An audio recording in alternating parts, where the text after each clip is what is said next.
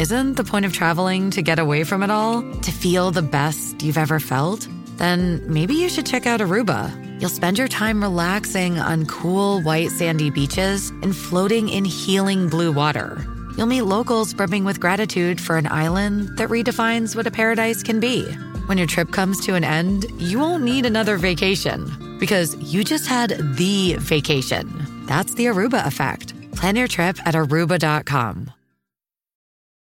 Does Monday at the office feel like a storm? Not with Microsoft Copilot. That feeling when Copilot gets everyone up to speed instantly? It's sunny again. When Copilot simplifies complex data so your teams can act, that sun's shining on a beach. And when Copilot uncovers hidden insights, you're on that beach with your people and you find buried treasure. That's Microsoft Copilot. Learn more at Microsoft.com/slash AI for all. Atenção! Este podcast pode conter representações de cenas que algumas pessoas podem achar perturbadoras e alarmantes. Os conteúdos aqui representados são responsabilidade de seus próprios autores. Para uma melhor experiência, os fones de ouvido são aconselháveis. Arquivo Relatos do Além. Especial Halloween.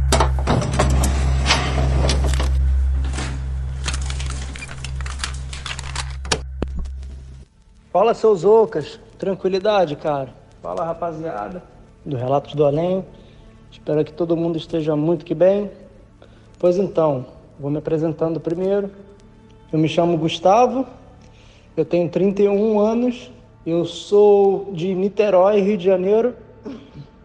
Mas já há aproximadamente seis anos eu moro na Flórida com a minha esposa e com o nosso filhão de quase dois anos. Pois então, hoje eu vou trazer dois, dois relatos. Um que aconteceu comigo há um ano e meio mais ou menos, lá embaixo em West Palm Beach, onde a gente morava até pouco menos de um ano.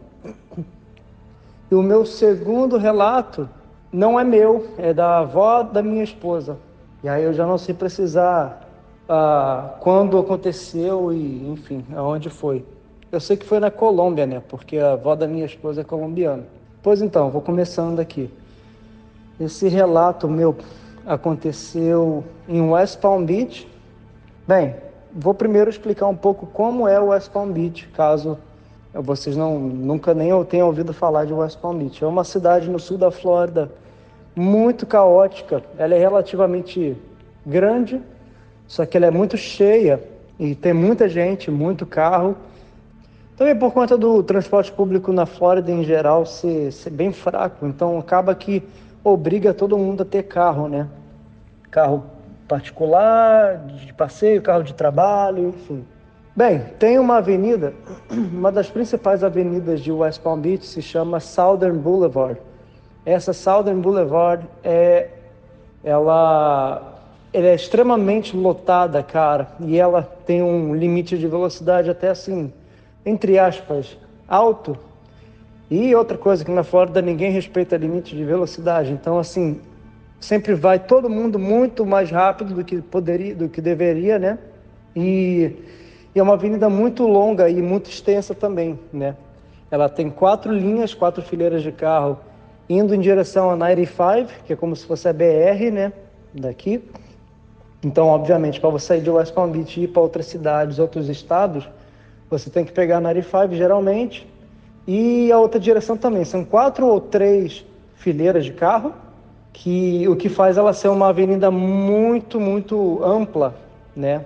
Para você atravessar ela, geralmente você tem que tem que esperar muito tempo até que o sinal feche. Ah, pois então, rapaz, e, e no meio dela, esqueci de mencionar isso, no meio dela, que divide as duas direções, as duas pistas, tem um canteiro de grama baixinha, assim, com algumas palmeiras, bem fininhas as palmeiras. Nada mais, assim, nada, nenhum arbusto, nada que dê para alguém se esconder atrás. Estou falando isso porque vai ser importante essa informação para o decorrer da história. Enfim, tendo já explicado isso, né? Sendo uma avenida muito movimentada, acontece muito, muito acidente.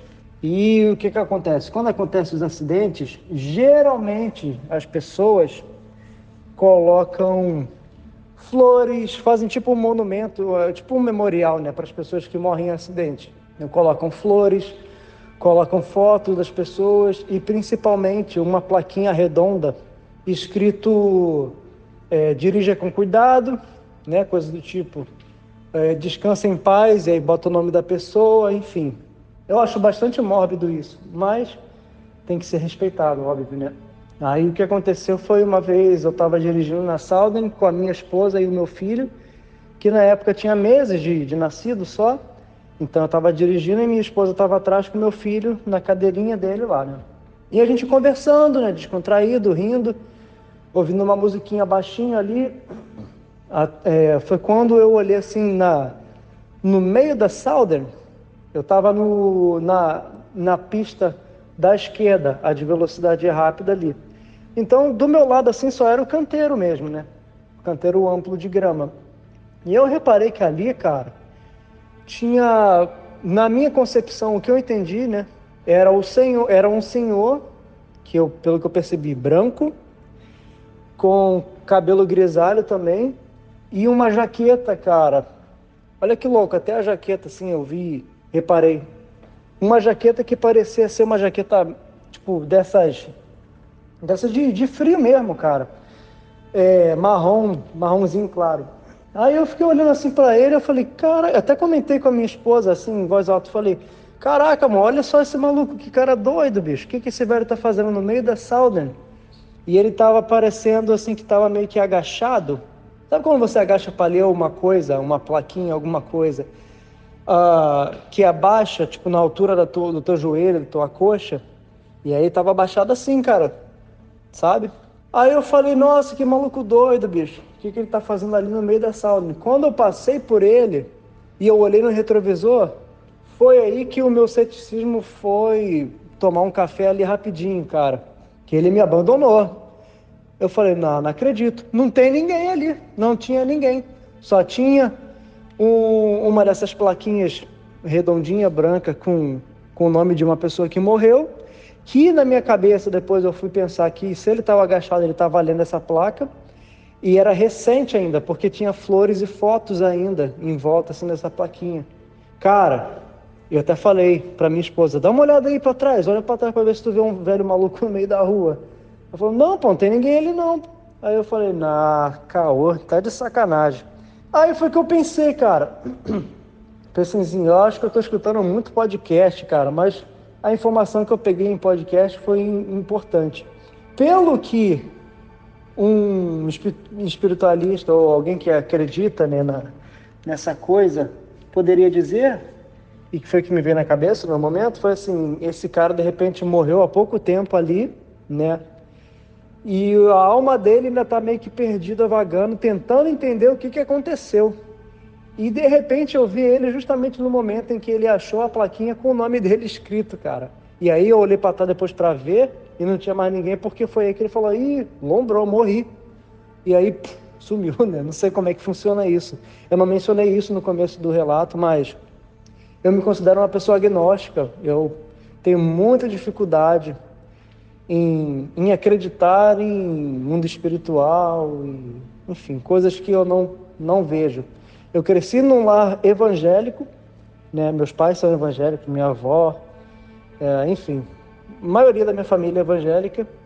Só que eu sempre tive muita dificuldade, né, em acreditar. Acaba que hoje eu não sou. Ah, aí foi isso, cara, foi louco. Cara, semanas se passaram e aí a gente estava na casa da minha sogra, que também morava em West Palm Beach. E o meu cunhado, cara, tava conversando com a gente, e tava voltando do futebol dele lá, ele tava conversando com a gente e falando, cara, acabei de ver a coisa mais louca na Southern, na Southern Boulevard, essa mesma avenida.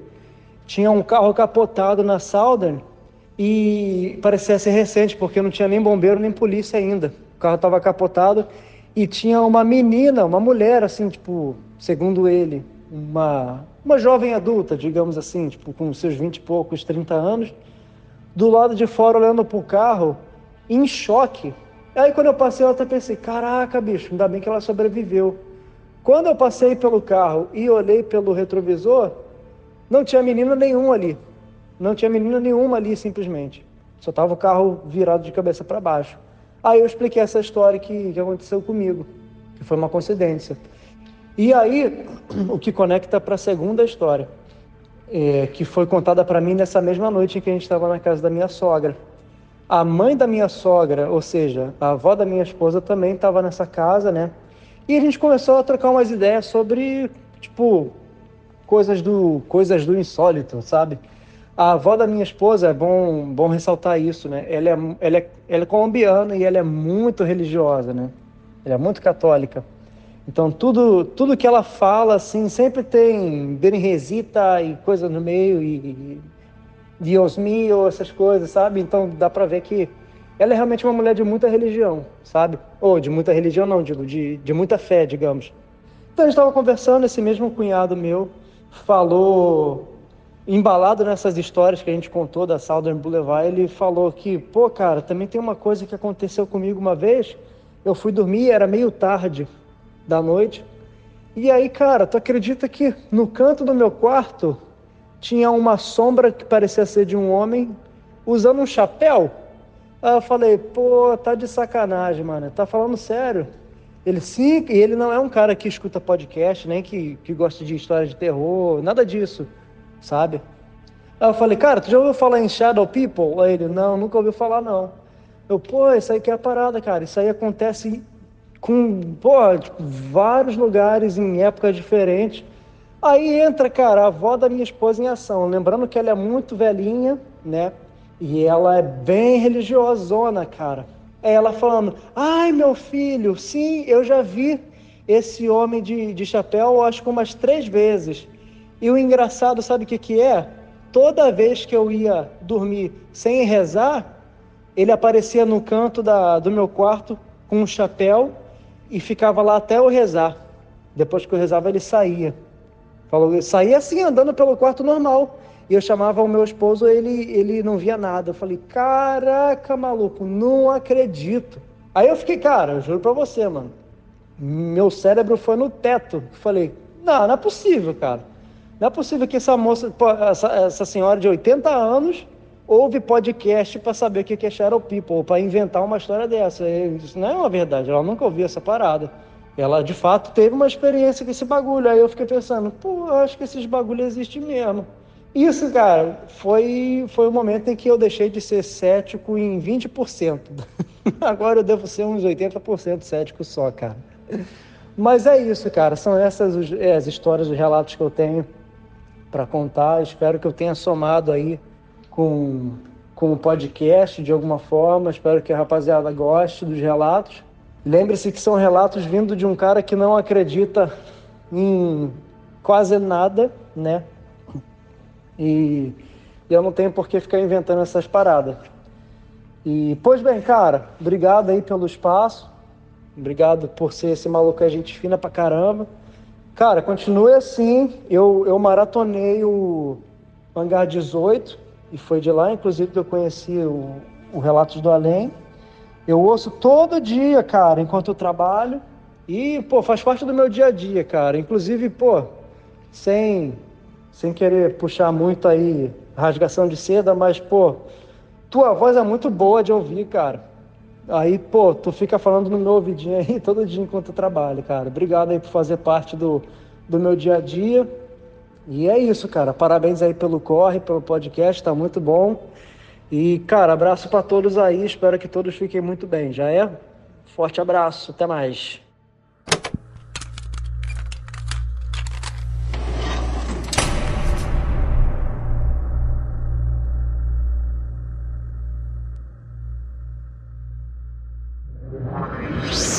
Esse podcast foi uma produção Uncoded. Acesse uncodedprod.com para saber mais.